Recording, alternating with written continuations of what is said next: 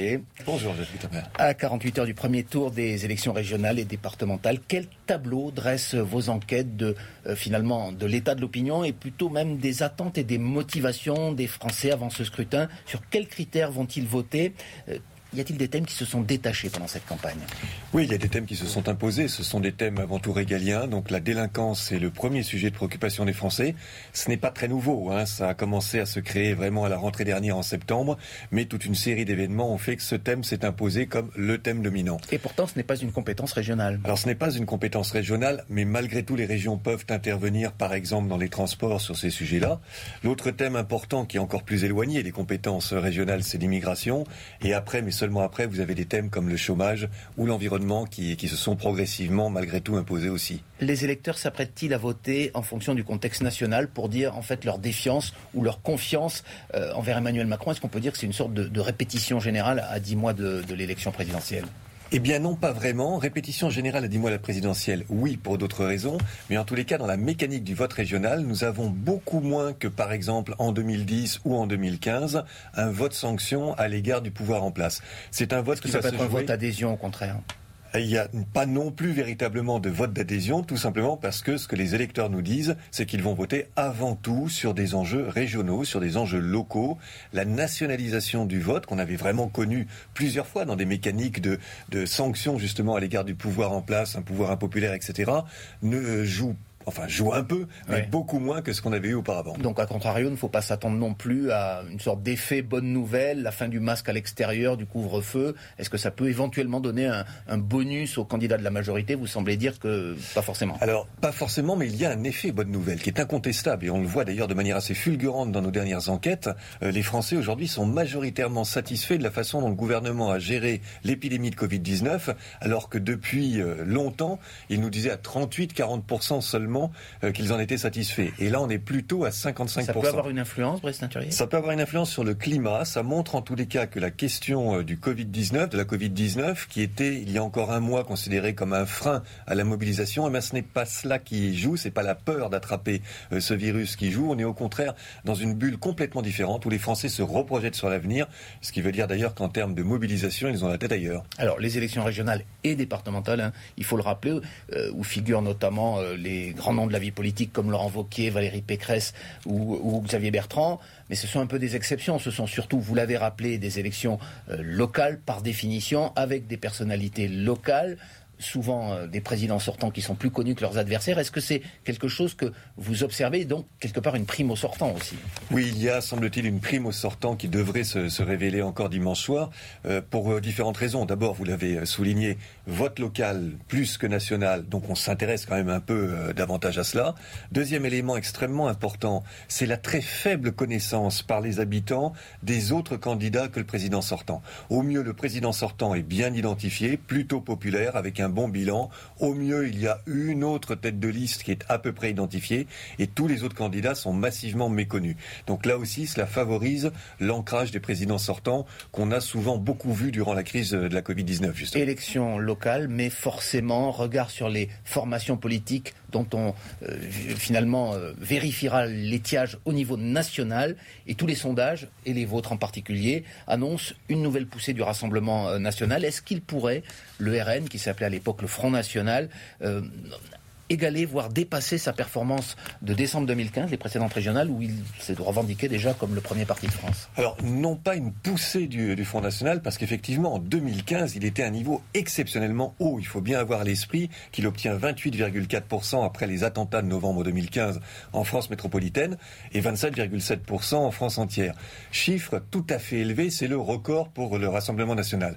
Aujourd'hui, ou plutôt dimanche, s'il obtient au total dans les 25 ou 26% c'est plutôt ce qu'on a. Il pourrait être un peu en retrait, ça resterait malgré tout un très bon chiffre. Et puis évidemment, tout dépendra de sa capacité ou pas à faire basculer une raison. C'est la grande, une région, c'est la grande différence, c'est qu'il semble plus à même, on pense évidemment à la région Provence-Alpes-Côte d'Azur, en 2021 de remporter une région qu'il ne l'était en 2015 Oui, même si au premier tour, Thierry Mariani en région PACA et dans la zone euh, qu'avait obtenue Marion Maréchal Le Pen, la grande différence, c'est que même en cas, ce qui n'est pas encore à l'ordre du jour, mais même en cas de retrait de la liste de gauche, à ce moment-là, il y aurait une déperdition plus importante des voix euh, pour Renaud Muselier, que ça avait été le cas pour Christian Estrosi. Il y a une partie importante de ces électeurs de gauche qui aujourd'hui nous disent qu'ils n'iraient pas voter. Et c'est comme ça que Thierry Mariani pourrait, au moins sur le papier, on verra pour le second tour, mais éventuellement porter cette région. Et est-ce que cela changerait la donne pour le coup au niveau national? On revient quand même au contexte de la présidentielle euh, qui arrive dans dix mois. Est-ce que cela montrerait que le Rassemblement national est capable de crever ce fameux plafond de verre qui limite jusqu'à présent ses ambitions Absolument, ce serait extrêmement important. D'abord, c'est la première fois depuis l'histoire des régionales qu'elle se déroule aussi près d'une présidentielle. La première fois. Donc, euh, il y a bien le spectre de la présidentielle du premier tour euh, qui est sur cette euh, élection régionale. Et si véritablement le Rassemblement national même si nationalement il fait un peu moins bien qu'en 2015, mais obtenait, faisait basculer une région, euh, cela changerait totalement la dynamique.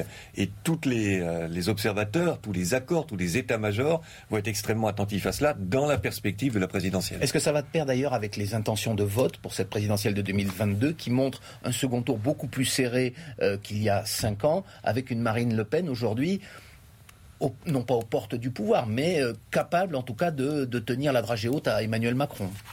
Oui, parce que dans les deux cas, ce que l'on retrouve, c'est un rassemblement national fort, donc déjà au premier tour d'une présidentielle qui pourrait être qualifiée pour le second tour, et puis ce qu'on verra peut-être au moment des régionales, un front républicain justement qui s'effrite, à la fois dans des élections euh, locales et peut-être demain aussi dans une élection nationale, c'est en tous les cas ce que toutes nos enquêtes montrent pour l'instant. On parle du Rassemblement national, les municipales l'an dernier avaient connu euh, une poussée, un carton même des écologistes qui ont conquis plusieurs grandes villes, Strasbourg, Lyon, Bordeaux, pour ne citer qu'elles.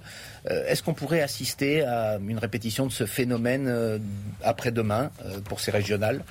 Pas dans la même mesure. D'abord parce que la dynamique des européennes puis des municipales en faveur des écologies semble se tasser. L'enjeu environnemental n'a absolument pas disparu, mais il est un peu moins élevé. Et puis le mode de scrutin, surtout, fait que les choses sont un peu différentes. Là où les écologistes, par exemple, ont la tête de liste, de liste d'union, ou là où ils sont en opposition, ils ne sont pas assurés d'avoir des scores extrêmement importants.